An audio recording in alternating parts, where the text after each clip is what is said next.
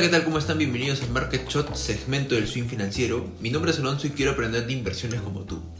Esta semana salió el dato del índice de precio consumidor, o más conocido como la inflación, y fue de 9,1. Fue algo abismal porque todos los bancos o los principales centros financieros decían que iba a ser de 8,8, 8,9, pero no, fue de 9,1 y de todas maneras que afectó el bolsillo del ciudadano a pie, sobre todo mi bolsillo, porque cada vez te alcanza menos para comprar alimentos, juegos, entretenimiento y ese tipo de cosas más.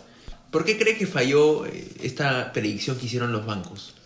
En verdad creo que el factor número uno fue el, el precio del- de, la, de las energías ¿no? y los commodities que siguen súper altos.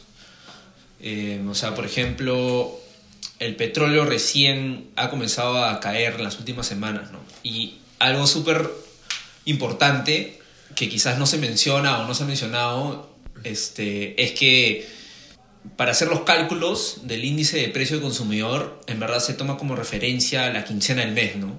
Entonces, para el, el- para el cálculo o para el índice que ha salido ahorita la semana pasada, detallando los movimientos de junio, en verdad han tomado como referencia los precios hasta el 15, ¿no? O sea, el 15 de, de junio.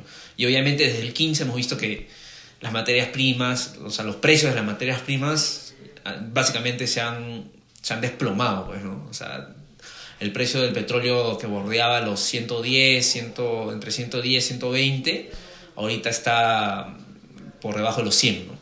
Es una caída que no se ha visto reflejado en, en- en el índice que ha salido. Entonces, obviamente, el- los siguientes eh, datos de inflación que van a salir en los siguientes meses ya se, se estima con, con más certezas de que, de que van a ser menores. pues, ¿no? A pesar de que el lunes 18 de julio se ha visto una eh, aparente este, subida de- del precio del petróleo, ¿igual tú crees que eso afecte o no?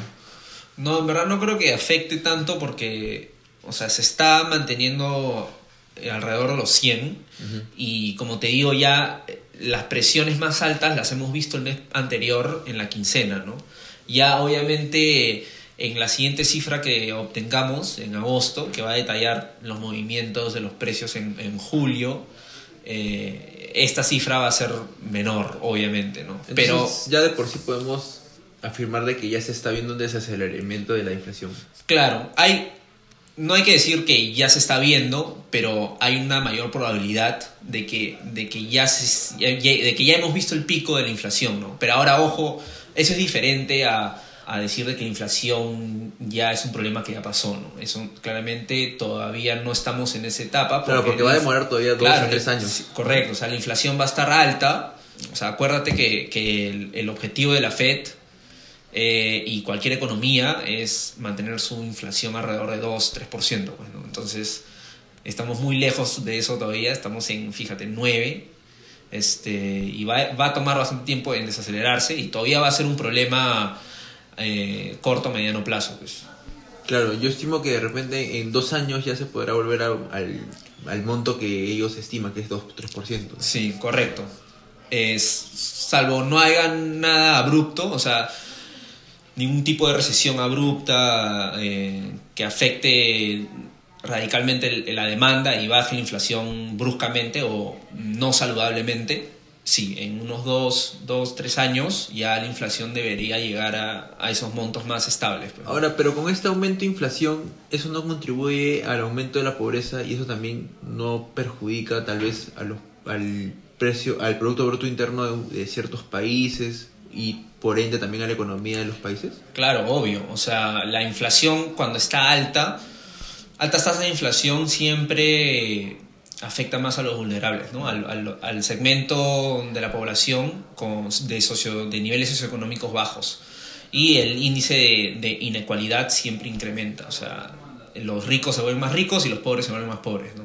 Y también lo que dices, cuando aumenta la inflación puede ser de que esto se refleje en, en el PBI y por eso es importante eh, tomar en cuenta el PBI real, que es obviamente la producción, o sea, los precios y cuánto está produciendo una economía, pero menos, menos las tasas de inflación, ¿no? Para ver cuánto es la producción real. Entonces, si el PBI de un país baja de manera constante, ¿podemos decir que la inflación va a subir? No, yo creería que es lo contrario, porque obviamente cuando el PBI baja significa que hay menos actividad económica y obviamente el componente de la demanda va a caer.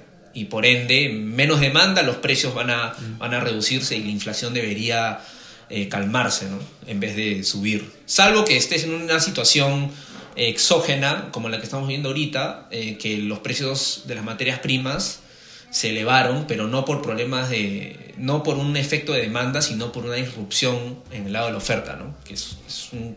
Es, este, es un fenómeno no tan típico. Correcto, Jesús. Bueno, me quedan más claros estos términos que nos has dado.